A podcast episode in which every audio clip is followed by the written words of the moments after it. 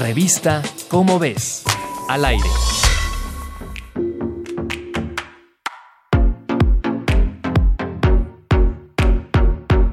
En los últimos años, en distintos países se ha popularizado la dieta cetogénica o dieta keto, como se le conoce en Estados Unidos.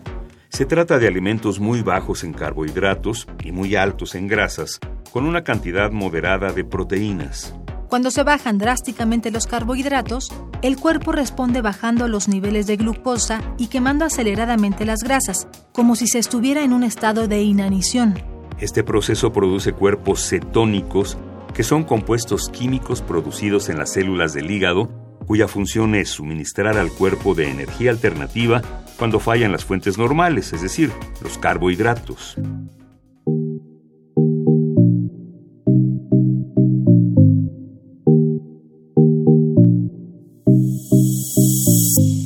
A raíz de esto, las células T gamma delta del sistema inmunitario se distribuyen por todo el cuerpo y, entre otras respuestas, reducen la inflamación del tejido graso, lo que mejora el metabolismo y reduce los niveles de glucosa en la sangre. Esta respuesta fue comprobada por investigadores de la Universidad de Yale que alimentaron ratones a base de esta dieta, los cuales redujeron sus niveles de glucosa y adelgazaron a raíz de ella.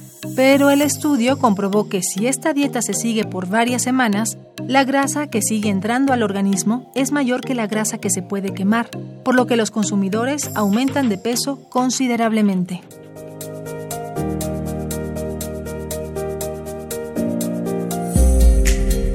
Encuentra más información en la revista Cómo ves.